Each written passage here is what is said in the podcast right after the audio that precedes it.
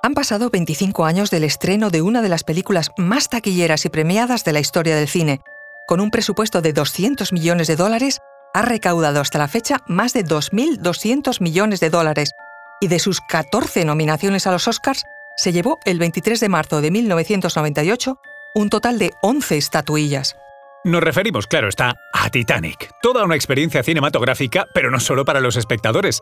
También para su director, James Cameron, cuya fascinación por el fondo oceánico, a raíz de la trágica historia del Titanic que llevó a la gran pantalla, le impulsó, por ejemplo, a descender en 2012 a la fosa de las Marianas, convirtiéndose en el primer ser humano en alcanzar una profundidad de 10.908 metros.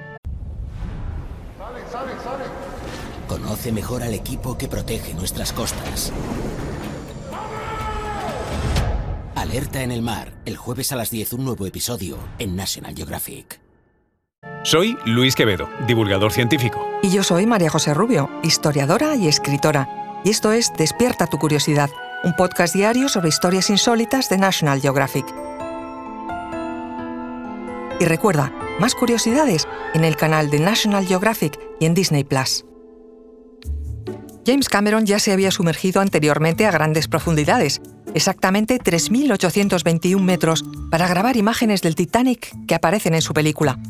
Con motivo del 25 aniversario de su estreno, Cameron ha regresado a las profundidades de su memoria, con el documental Titanic 25 años después con James Cameron, disponible en el canal National Geographic.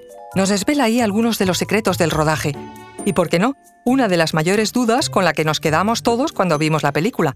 ¿Cabían o no cabían Jack y Rose en la dichosa tabla? Pero no era la vida de Jack, al fin y al cabo, un personaje de ficción, lo que más preocupaba a Cameron, sino las cerca de 1.500 personas que perdieron la vida aquella fatídica madrugada del 15 de abril de 1912. 700 pasajeros lograron salvarse gracias a los botes salvavidas. De modo que se trataba de averiguar si hubiesen podido salvarse más vidas en caso de que el Titanic hubiera dispuesto de más botes. ¿Había espacio para ellos? ¿Hubiesen podido arriarse todos a tiempo dada la velocidad a la que el Titanic se hundía? La respuesta a esa y otras preguntas la encontrarás en el documental, y todo gracias al concienzudo trabajo de Cameron y un equipo de científicos que no dudaron en construir modelos a escala del barco, botes y aparejos para dar con la solución. Pero vayamos a lo que nos ronda a todos en la cabeza. Insisto, ¿podrían haber sobrevivido Jack y Rose subiéndose ambos a la tabla? Para dar con la respuesta, Cameron realizó un experimento. Contra todos dobles de la misma edad, peso y altura que Leonardo DiCaprio y Kate Winslet, Jack y Rose cuando se rodó la película y contó con la ayuda de diversos científicos, sobre todo para que le asesoraran en cuanto a la tolerancia y adaptación humanas en condiciones adversas. Por ejemplo, los efectos del frío en el cuerpo humano, porque la temperatura del agua en medio del Atlántico aquella noche apenas llegaba a los 10 grados centígrados. En un tanque gigante de agua a esos mismos 10 grados de temperatura, Cameron introdujo una tabla de dimensiones similares a las que aparecen en la película. A continuación, los dobles se metieron en el agua y consiguieron subirse juntos a la tabla, pero esta se hundió con ellos a los pocos segundos, demostrando lo que Cameron llevaba años defendiendo. Solo uno de ellos podía salvarse. Pero aún así, decidió hacer una segunda prueba. Sometió a los dobles de Jackie Rose a una sesión de ejercicios para que se encontraran en el mismo nivel de cansancio que los personajes en tan dramático momento carreras por todo el barco, huidas del agua para no ahogarse, hasta huidas de Carl, el prometido de Rose, muy enfadado por la fuga de su novia. A continuación, decidió que probasen otra postura, cada uno a un lado de la tabla, subiendo sobre ella la mitad del cuerpo y poniendo a salvo, por tanto, los órganos vitales. Pero el cansancio no les permitió mantenerse mucho tiempo en esa posición.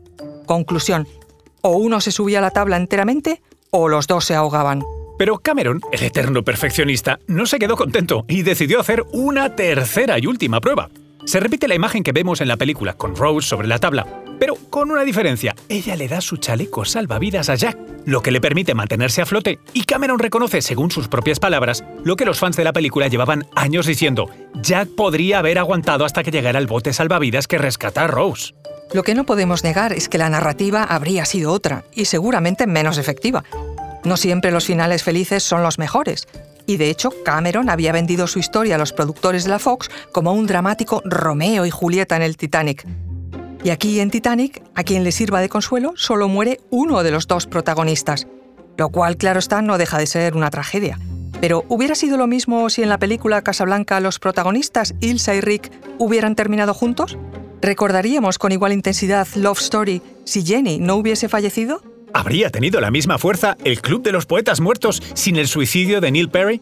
¿Y todas las consecuencias que acarrea? ¿Habría tenido sentido Grupo Salvaje sin la muerte de todos sus protagonistas en el espectacular tiroteo de la secuencia final? ¿Qué habría sido de Seven sin su desgarrador desenlace? Bueno, no olvidemos que Titanic trata de una historia de amor, donde todo son dificultades para los dos enamorados. Y habría que preguntarse cuánto tiempo habrían durado juntos Jack y Rose cuando estuviesen lejos del transatlántico más grande del mundo y una de las mayores tragedias marítimas que ha existido.